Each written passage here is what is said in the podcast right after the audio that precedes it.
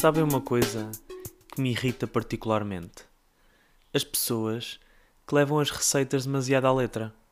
E não estou a falar de pastelaria, estou a falar de cozinha.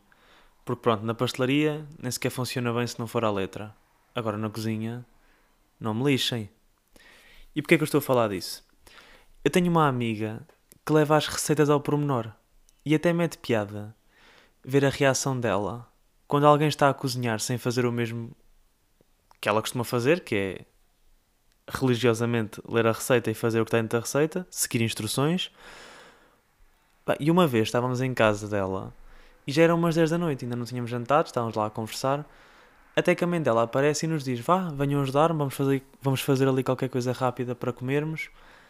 E a minha amiga começa a fazer arroz e eu e a mãe dela ficámos encarregues de fazer o resto. E estávamos ali meio que a fazer uma mistura de vegetais com frango, ali a meter especiarias à toa, a juntar as coisas, até que eu olho para a minha amiga e ela está com uma cara de nojo impressionante. E eu olho e pergunto: Então, mas porquê estás a olhar assim com essa cara? E ela: Não estou inventado mais, mas o que é certo é que ela depois comeu e gostou. Isto acontece N vezes.